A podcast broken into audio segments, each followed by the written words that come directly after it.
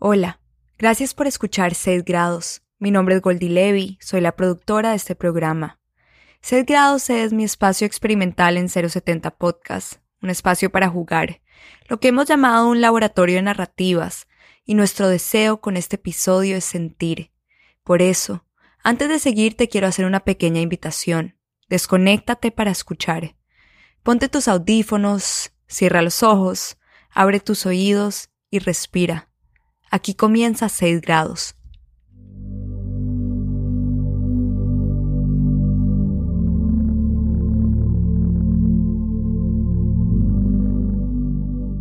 Antes. Antes. Antes de la curva y la pausa.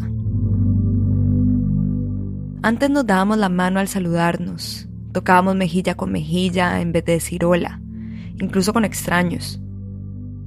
Antes fueron incontables las veces que mi abuela me agarró la mano y no la soltó hasta que dejamos de comer. Antes que el patrón cambiara, antes de ser reprogramados. Antes cuando bailábamos en espacios diminutos. Antes, cuando salir de un concierto era ser un pez en un océano, ese antes de otra vida, en la que no pensábamos en no tocar nuestra propia cara, en que un dedo al ojo no parecía un peligro, cargar el peligro como una huella dactilar. Me pregunto si le contaré a mis hijos cómo me tomaba la mano mi abuela, porque quizás ese sea un gesto del pasado. Y luego como un día las manos se volvieron navajas que atravesaron nuestra mortalidad y nuestras palmas, pequeños mapas que solo conoce quien vive en tu casa. Y como las noticias, las cifras, el aire, se volvieron pequeñas alarmas que nos recuerdan que aquí, Solo estamos un corto tiempo.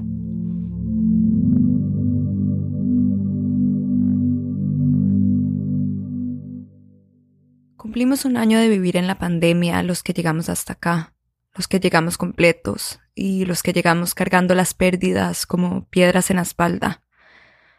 Y entre lo que se ha creado para retratar este tiempo, he escuchado historias de lo que se vivió, del encierro, de lo aprendido y de lo que nos cambió.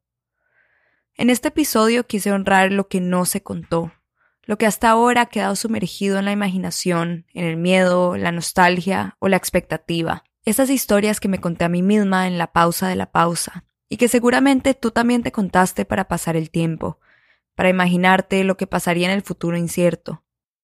En este episodio vas a escuchar cuatro historias de ficción de cuatro escritores. Esas historias cuentan esa dimensión paralela, esa que ellos y ella imaginaron. Ese presente paralelo que tejieron con los hilos de la oscuridad y que ahora cuelga como nubes sobre nuestras cabezas. Y en este episodio también escucharás las voces de otros que en retrospectiva pueden ver lo que perdieron, pero también lo que pudo haber sido y lo que les trajo, aunque no lo pidieron, este año de pandemia. Esto es 6 grados, un podcast sobre todo lo que nos conecta, soy Goldie Levy.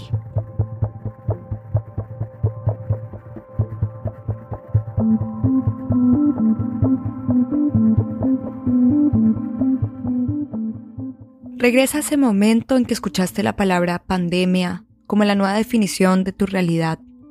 Hablemos de todo lo que no fue, lo que pudiste haber hecho, los sueños y planes que quedaron en idea, porque quizás todo eso quedó congelado en esa dimensión alternativa que se aleja cada vez más. Dejamos esas posibilidades dormidas y ahora me pregunto si nos queda la fe de volverlas a despertar. Este es un extracto de un cuento sobre todo aquello que quedó congelado, llamada Los Durmientes, del escritor barranquillero Paul Brito. La lectura es de la periodista Manuela Saldarriaga.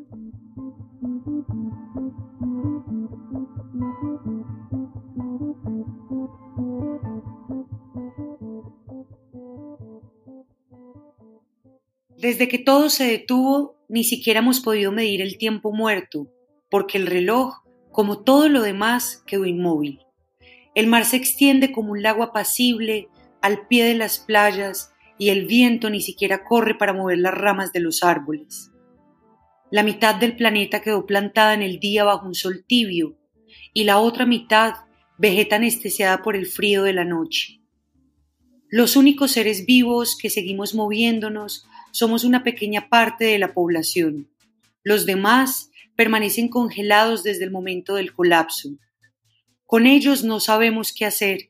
Les cerramos los ojos y los ponemos en sus camas esperando que despierten, o los dejamos de pie en algún rincón de la casa para seguir sintiendo su presencia. Los científicos piensan que se trata de un virus, no uno biológico, sino una especie de falla en el sistema que está obstruyendo todos los programas y áreas de la existencia. De todos modos, dicen impotentes, la única solución sería formatear el disco duro y eso solo podría hacerlo Dios. Pero Dios parece estar descansando por primera vez desde la creación. Algunos creen que se trata del purgatorio, Piensan que cayó un meteorito o estalló una bomba atómica y ni siquiera nos dimos cuenta. De cualquier forma, la quietud se parece demasiado a la inexistencia. Yo conducía un taxi y, a pesar de todo, sigo trabajando. Me cambió un vehículo de energía solar. Me gusta conocer de primera mano lo que está ocurriendo en un mundo estático. Quizás solo estoy atrapado, como todos, en el círculo vicioso de la nostalgia. En una de mis jornadas de trabajo conozco a una mujer. El esposo y los hijos también quedaron paralizados. Durante los primeros días la pasó llorando, pero ahora tiene fe de que todo volverá a la normalidad. Sea lo que sea, pienso, solo nos queda este tiempo muerto, producto de la inercia, un reflejo pálido de su movimiento anterior, como cuando un corredor llega a la meta y da algunos pasos más antes de detenerse por completo. Regresamos por las mismas calles desoladas. Dos pájaros están atornillados en el cielo. Un anciano barra inmóvil el porche de su casa. Al final del recorrido, Marian me invita a tomar café. Cruzamos el umbral de la puerta. Pasamos por una sala donde un televisor proyecta una sola imagen. Entramos a un cuarto infantil y me enseña a los hijos y al esposo, paralizados mientras armaban un castillo con piezas de Lego. Volvemos a la sala donde está el televisor. Saca un álbum familiar y me lo muestra, página por página. Pensaba que ya nadie usaba esas cosas, le digo señalando el álbum. A mí me encantan. Mi mamá y mi abuela también coleccionaban fotos. Me muestra imágenes de su matrimonio, del nacimiento de sus hijos, de las fiestas de cumpleaños, de vacaciones en la playa.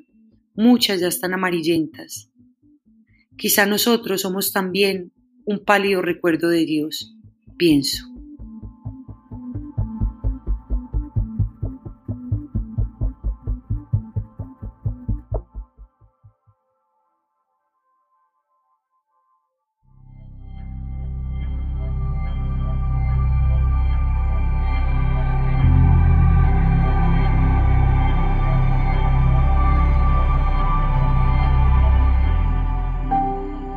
Marzo de 2020 yo estaba en Hamburgo, en Alemania, y me hubiese ido de regreso a Argentina, probablemente con ganas de irme a otro lado después. Tendría más sellos en el pasaporte que canas o preocupaciones en este momento.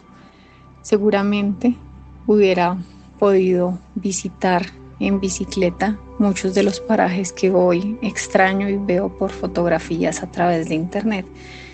Hubiera continuado dando las clases que estaba dando y sintiendo mucha estabilidad en mi trabajo. En este momento creo que tendría publicado un libro. Todo lo terminé haciendo desde el closet de mi habitación y grabando con mucha cautela todo. No te puedo contar las miles de veces que lloré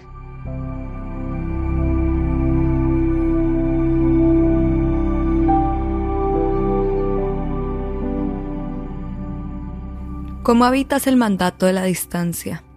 Tú y yo, la generación que depende del jabón, la generación que se perfuma en alcohol en gel, nos abandera la mascarilla, nos adiestra el bozal, a quien no tocas, a quien no ves, a dónde te guardas.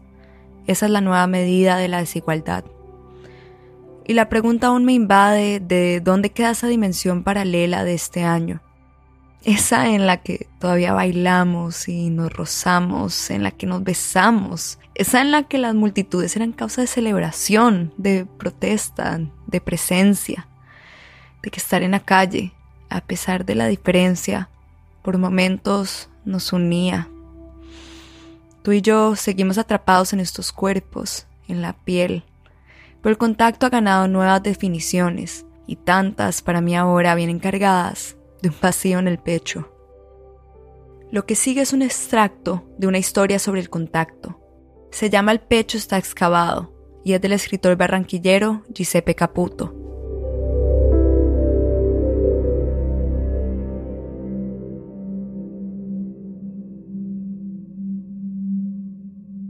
Hola, me llamo Giuseppe Caputo y voy a leer un texto que se llama El pecho está excavado. Este texto lo escribí originalmente para un proyecto del Explosé dirigido por Juliana Reyes que se llama Arte del Contacto. Entonces dice así.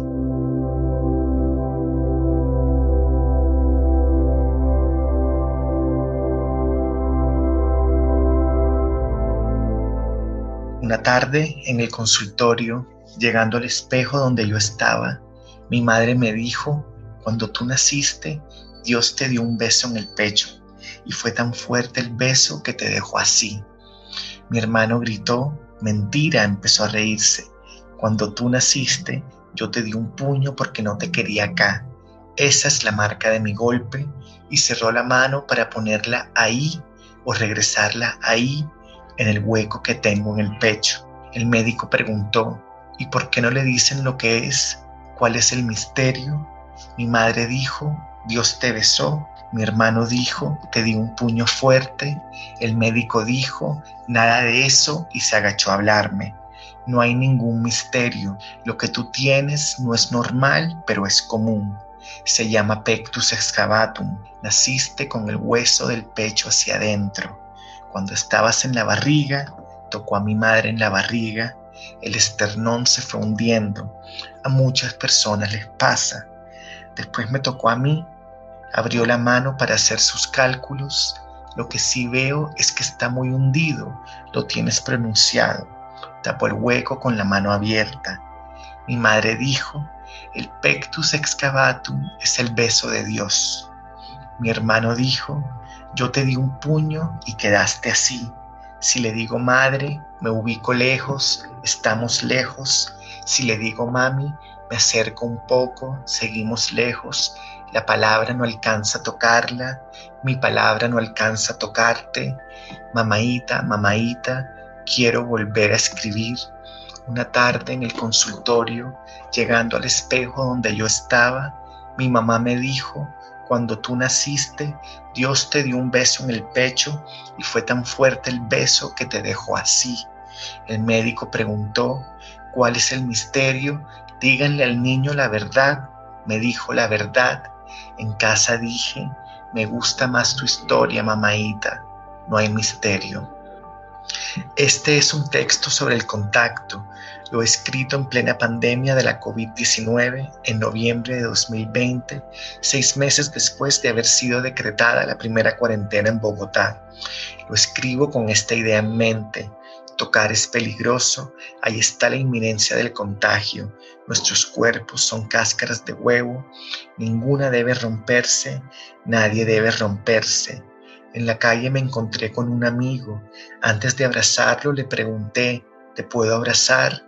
Cascaritas de huevo, cascaritas de huevo.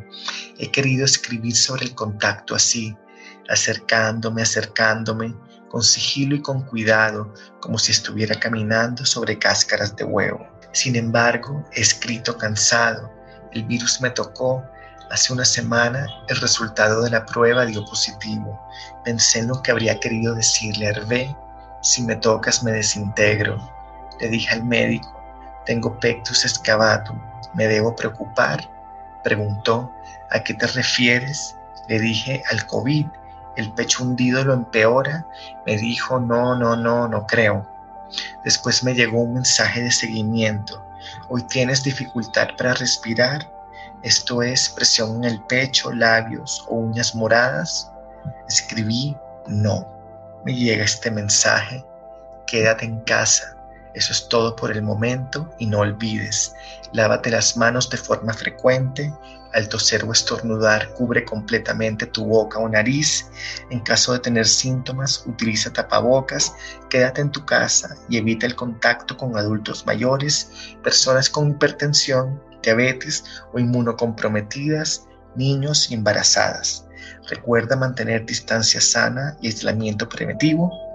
Bogotá no se rinde. Tocar es quedarse, las palabras no tocan, pero acercan. Quiero quedarme, escribir más, pero estoy cansado. Nadie debe romperse.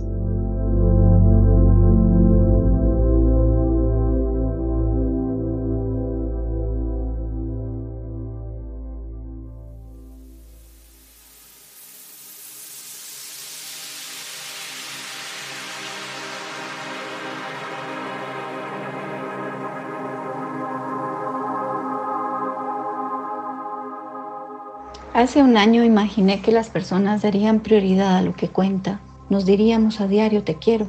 Estaríamos preparados para morir, agradecidos en lugar de asustados. Sinceramente me imaginé cosas como la peste negra. Siempre sale algo que sorprende. Y quizás lo que yo soñaba de una manera o, me imaginaba de una manera cambió y bueno, no me arrepiento de esos cambios pero yo tuve apoyo de, de compas, de amigos. De lograr encajar en sentimientos desconocidos.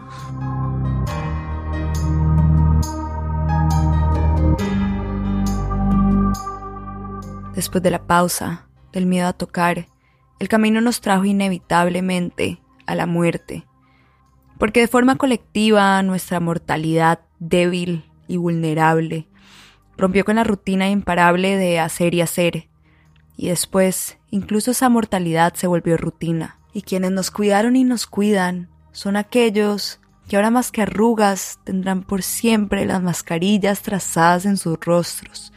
Y son los que cargan un cansancio que quienes nos quedamos adentro jamás conoceremos. Los muertos apilados en funerarias dejaron de ser estadísticas y también pasaron al silencio. Ahora más que nunca existe la posibilidad de morir solo. Este es un cuento sobre la muerte y las formas de celebrarla. Fue escrito especialmente para este podcast por Belia Vidal Romero, comunicadora y literata del Chocó.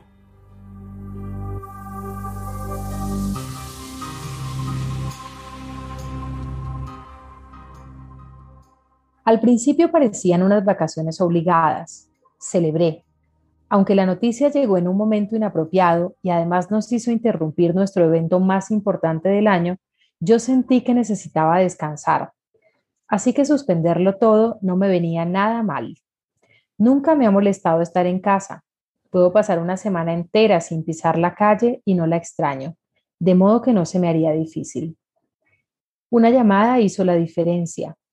Miguel me contó que entre los poderosos era claro que el asunto no sería corto, que cerrarían todo, como efectivamente pasó, que pondrían muchas restricciones y que se esperaban muchos muertos. Asustados, compramos pasajes para venirnos donde nuestra familia a orillas del mar, con nuestra gata en un guacal de mano y 40 kilos de exceso de equipaje, emprendimos el viaje más extraño de la vida. Un vuelo de solo 15 minutos que cambiaría todo para siempre. Durante las primeras dos semanas de aislamiento, no hubo casos reportados en el departamento. Nos sentíamos seguros. Después de la aparición del primero, el crecimiento fue exponencial. Una semana más tarde empezamos a sumar muertos, no exactamente a contar, porque acá dicen que es de mal agüero enumerar y contar difuntos. Ahora pienso que quizá por esa manía de las estadísticas es que somos 20% menos en esta tierra donde ya éramos pocos y vivíamos dispersos. Dos meses después de que cerraron las carreteras y los aeropuertos, cuando el gobierno se cansó de sostener la pantalla, de mandar algunos víveres para que no faltara lo básico en las poblaciones alejadas, empezó lo que ya teníamos. No hubo más comida. Lo poco que quedaba en los supermercados fue saqueado por jóvenes. Empezaron los robos en las casas. Primero entraban a llevarse celulares y computadores. Después fueron los alimentos y más adelante hasta los tanques de agua para lograr recoger lo que traía la lluvia. El asunto de los hospitales era tan grave e irremediable que jamás llegó a ser un tema importante. Algunos acudían en los momentos de la angustia respiratoria, pero cuando la gente supo que no devolvían los muertos, prefirieron contagiarse por encima de sacrificar sus ritos. Ningún cementerio fue suficiente. A la gente empezaron a enterrarla en lotes de los territorios colectivos y con cada sepelio las familias iban regresando al campo. Nosotros seguimos aquí. Nos quedamos para siempre viviendo a orillas del mar. Mi marido pesca todos los días en el muelle y yo cuido la huerta. Tenemos un compostaje colectivo con todas las casas de la cuadra. Los matarratones volvieron a florecer. Ya no son dos, sino seis las loras cabeza azul que se posan cada tarde en las ramas del que está sembrado en el patio de mi casa. Ya empezaron los aniversarios de los muertos. Noche tras noche se escuchan alabados que vienen de distintas calles. Va mucha gente a los velorios, llevan tapabocas, juegan dominó, beben biche y aguardiente platino. Es la única fiesta que el virus no nos logró quitar. Belia Vidal Romero.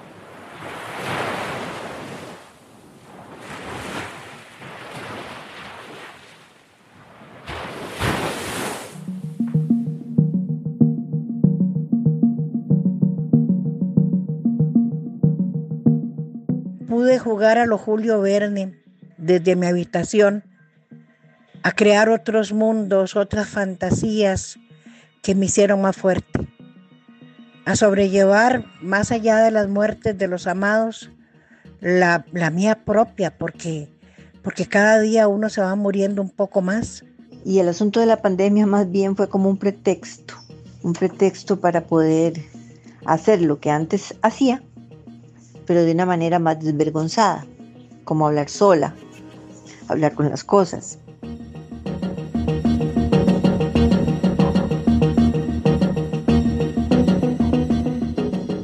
Antes de despedirnos, por ahora, una última parada. Echa raíces en un momento en todo este año, donde a pesar de estar invadido del miedo, de la incertidumbre, te reíste. Donde a pesar de no saber dónde estar parado, podías sonreír, Adentro de 070 ha habido una persona que a mí, y estoy segura que al resto del equipo, nos ha sostenido de la risa y desde lo absurdo. Un absurdo que nos ha hecho resistir. Esta es una historia escrita especialmente para este podcast por nuestro querido director, Alejandro Gómez Dugán.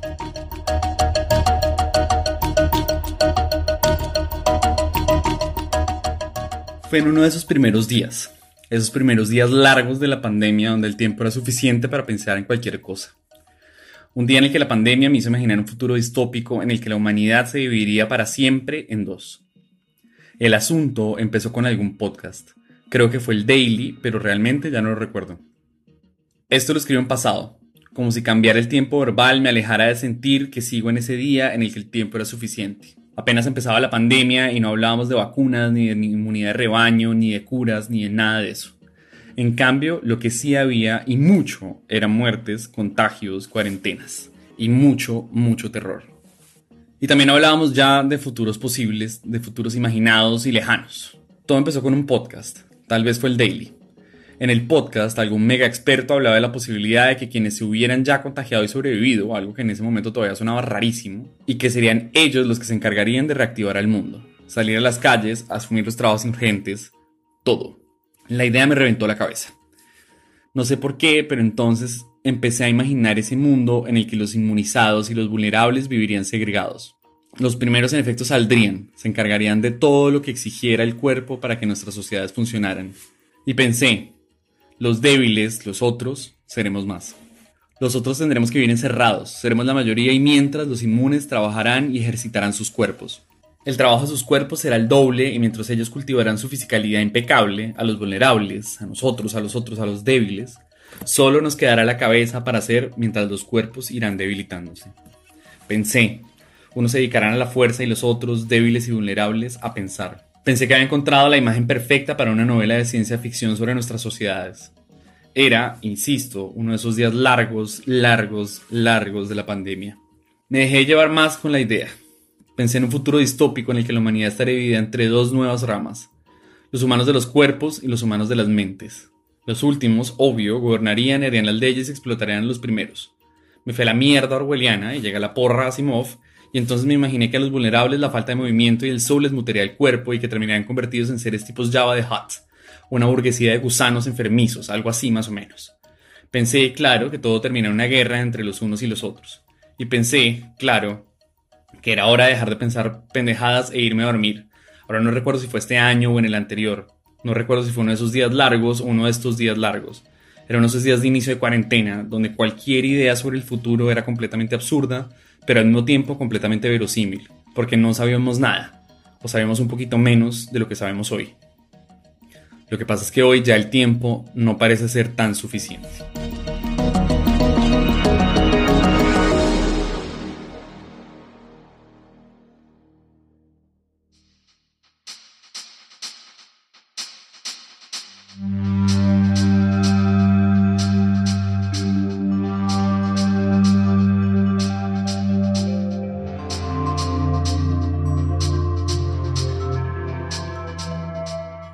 De la palabra pandemia, de estar congelados y durmientes, tú y yo pasamos al contacto, las cascaritas de huevo, a la muerte y sus olas que va y viene. Terminamos en lo absurdo, en el humor, lo que nos salva y nos impulsa a resistir. Y ahora te pido una vez más que eches raíces, pero ahora en el presente, porque sí, la imaginación nos salva, contarnos la ficción nos ayuda a escapar pero después del escape toca regresar. Mira el calendario, la fecha de hoy. Este episodio lo estoy publicando el 29 de marzo del 2021. ¿Qué fecha tienes hoy? Ahora quiero que me acompañes en este ejercicio. Entra a las fotos de tu celular y busca una foto exactamente de hace un año. Yo estoy viendo mi foto de hace un año. Son mi novio y mi gato acostados en la cama. Aún éramos durmientes apenas disfrutando esa nueva intimidad de estar siempre juntos. Poco sabría que él iba a ser la única persona que abrazarían todo el año. Yo les revelo que estamos comprometidos y de paso despiertos. Hoy, marzo 29 del 2021, estoy viendo esta foto del 29 de marzo del 2020. Me estoy viendo a mí en esa dimensión paralela. Era otra. ¿Y tu foto? ¿Tú quién eras cuando tomaste esa foto? Quiero que te veas, quiero que te veas en ese espejo de quien fuiste hace un año. ¿Cuánto cambiaste? Solo quiero que te veas en el espejo, mírate y que imagines por este instante cómo será todo cuando vuelvas a escuchar este episodio en el 2022. Mírate Esto es 6 grados. Te puedo abrazar.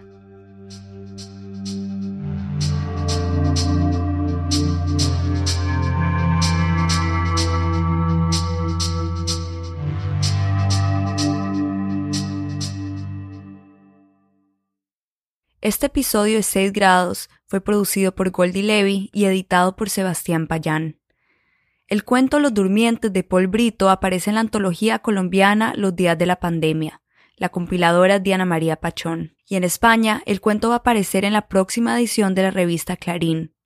La lectura de Manuela Saldarriaga, periodista de 070. El texto El pecho está excavado de Giuseppe Caputo fue escrito para Artes del Contacto del Exprocé. El cuento La única fiesta de Belia Vidal fue escrito especialmente para este podcast. Y el último texto que escucharon fue escrito por Alejandro Gómez Dugán, director de 070.